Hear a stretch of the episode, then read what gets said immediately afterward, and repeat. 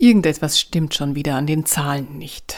Wie viele Intensivbetten braucht eine Pandemie?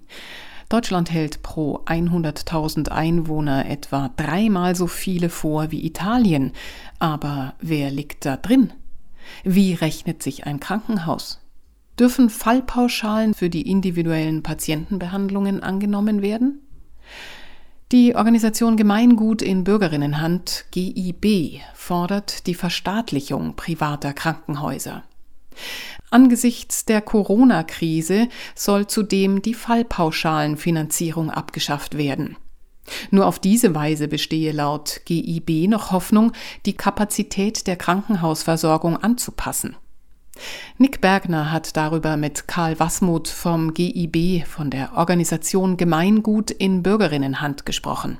Es geht uns dabei darum, dass das Gesundheitssystem ja jetzt seine Krise offenbart. Es gibt zwar diese Krise schon länger und insbesondere in der Krankenhausversorgung gibt es ähm, zu wenig Kapazitäten, insbesondere zu wenig Personal.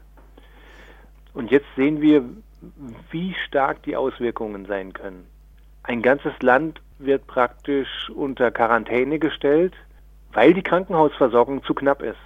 Und in der Situation gibt es private Krankenhäuser, die sagen, wir können hier nicht viel beitragen, wir sind auf was anderes ausgerichtet und guck mal woanders, wo er die Patienten unterkriegt.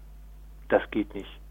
Wir haben in den letzten 20 Jahren wahnsinnig viele Krankenhäuser privatisiert und haben uns damit praktisch den Zugriff auf diese wichtigen Intensivbetten und auch normalen Stationsbetten, haben uns dessen begeben. Wir können darauf nicht mehr zugreifen. Wir müssen aber darauf zugreifen. Es ist jetzt einfach wichtiger.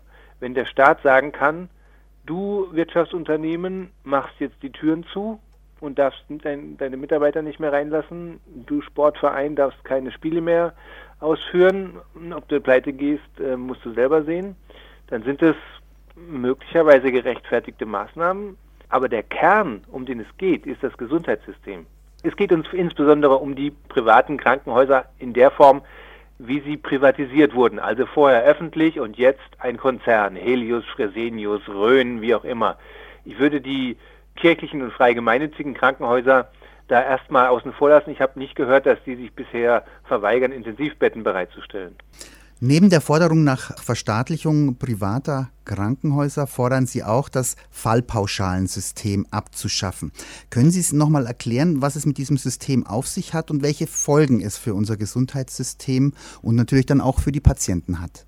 Ja, das Fallpauschalensystem ist der Mechanismus gewesen, mit dem wir unser Gesundheitssystem so geschädigt haben, wie es jetzt ist. Wie konnte das passieren?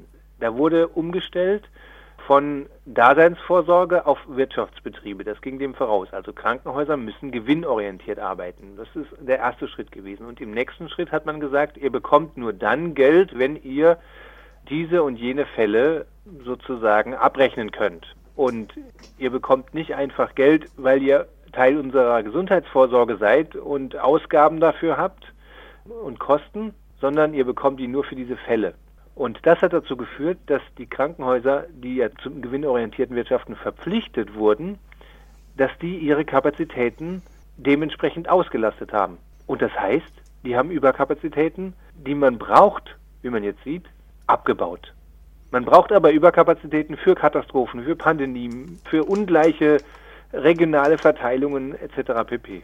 Also das heißt, das Fallpauschalensystem hat zu diesem Krankenhausschwund wesentlich beigetragen. Denn Krankenhäuser, die einfach in der Fläche, sage ich jetzt mal, in, in, irgendeinem Landkreis vorhanden waren als kommunales Krankenhaus, die konnten irgendwann nicht mehr mithalten und sind pleite gegangen. Die mussten schließen. Die wollten vielleicht nicht schließen. Die Leute, die da gewohnt haben, wollten nicht, dass es schließt.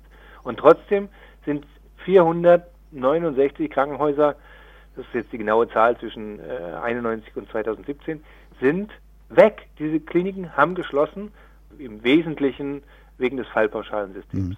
Das heißt, also wenn jetzt ein Krankenhaus ähm, auf dem Land zum Beispiel Betten in der Intensivmedizin für Krisen, so wie wir sie jetzt haben, vorhält, wird das in normalen Zeiten bestraft, weil der Unterhalt ja dieser Betten Geld kostet, aber man kann dafür, das Krankenhaus kann dafür keine Leistungen abrechnen. Das habe ich jetzt richtig verstanden. Genau, es ist sogar noch krasser.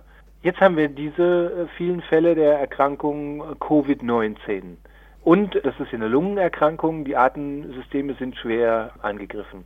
Da bekommen jetzt ältere Patienten ähm, eine Behandlung und für diese Behandlung gibt es relativ wenig Geld. Es ist wirtschaftlich, also praktisch schädlich für die Kliniken, wenn sie jetzt viele Corona-Patienten aufnehmen. Anders ist es, wenn die sehr jung sind. Da gibt es dann mehr Geld. Aber wir wissen ja, dass der Altersdurchschnitt sehr hoch ist. Also irgendwo, sage ich mal, zwischen 70 und 80 liegt. Das heißt also, wir haben jetzt auch noch die Gefahr, dass durch diese Epidemie und Pandemie noch mehr Krankenhäuser in den Ruin getrieben werden. Da helfen jetzt auch die kurzfristigen Versprechen nicht, denn die decken die Kosten auch nicht. Und wenn ich eine Unterdeckung habe, dann bin ich über kurz oder lang als Klinik ausgeliefert. Das wäre jetzt meine nächste Frage gewesen. Sie haben gesagt, diese kurzfristigen Versprechen nützen auch nicht. Das habe ich schon so den Eindruck bei manchen aus äh, Stimmen aus der Politik, die haben jetzt schon erkannt, dass da in den letzten Jahren einiges schiefgelaufen sind. Nehmen Sie die äh, Versprechungen, die da jetzt gemacht äh, werden, nicht so ernst? Die Zusage, die jetzt der Gesundheitsminister äh, Spahn gemacht hat, die stelle ich einfach mal gegenüber mit dem Verband der Krankenhäuser. Die haben selbst gesagt, um Gottes Willen, das reicht ja überhaupt nicht. Also das sind ja eigentlich seine Verbündeten. Und wenn die schon sagen, das hilft uns überhaupt nicht, das ist viel zu wenig, dann klingen eigentlich bei uns alle Glocken.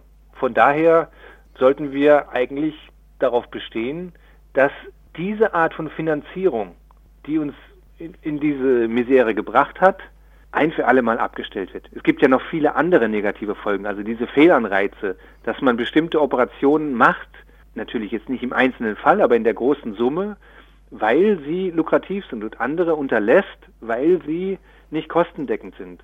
Das ist aber keine Orientierung am Patientenwohl, sondern das ist eine Orientierung an einer völlig verqueren Finanzierung. Und insofern ist jetzt der Punkt mit dem vollpauschalen System ein für alle Mal Schluss zu machen. Soweit Karl Wasmuth von GIB von der Organisation Gemeingut in Bürgerinnenhand im Gespräch mit Nick Bergner.